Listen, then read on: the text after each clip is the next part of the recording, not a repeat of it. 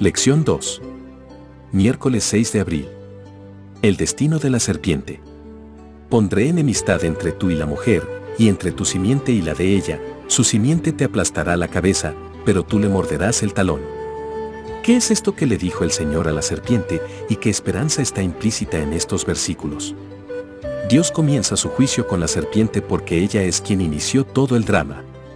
La serpiente también es el único ser maldecido en esta narración llegamos aquí a una especie de reversión de la creación. Mientras que la creación dio paso a la vida, el aprecio por lo bueno y las bendiciones, el juicio conduce a la muerte, el mal y las maldiciones, pero también a la esperanza y la promesa de salvación.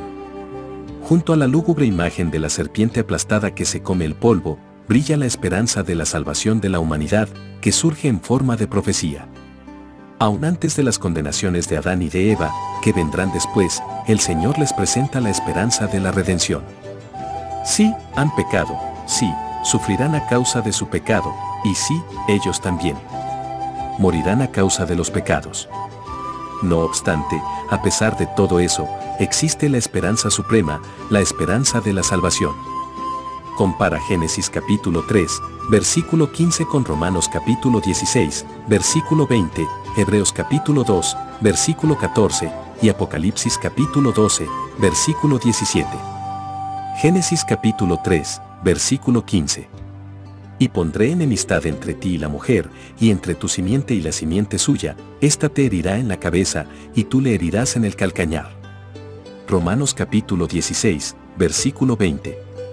Y el Dios de paz aplastará en breve a Satanás bajo vuestros pies. La gracia de nuestro Señor Jesucristo sea con vosotros. Hebreos capítulo 2, versículo 14.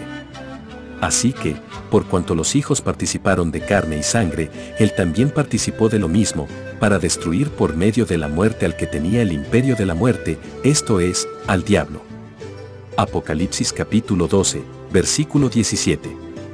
Entonces el dragón se llenó de ira contra la mujer, y se fue a hacer guerra contra el resto de la descendencia de ella, los que guardan los mandamientos de Dios y tienen el testimonio de Jesucristo. ¿Cómo se revelan el plan de salvación y el gran conflicto en estos pasajes?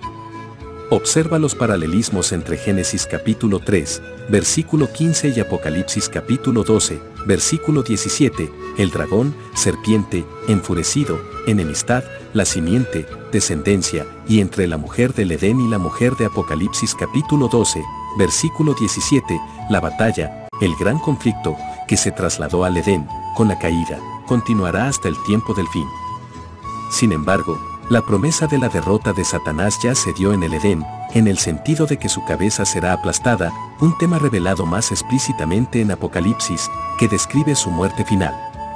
Es decir, desde el principio, a la humanidad se le dio la esperanza de que habría una salida del terrible caos que surgió del conocimiento del mal, una esperanza de la que todos podemos participar ahora mismo.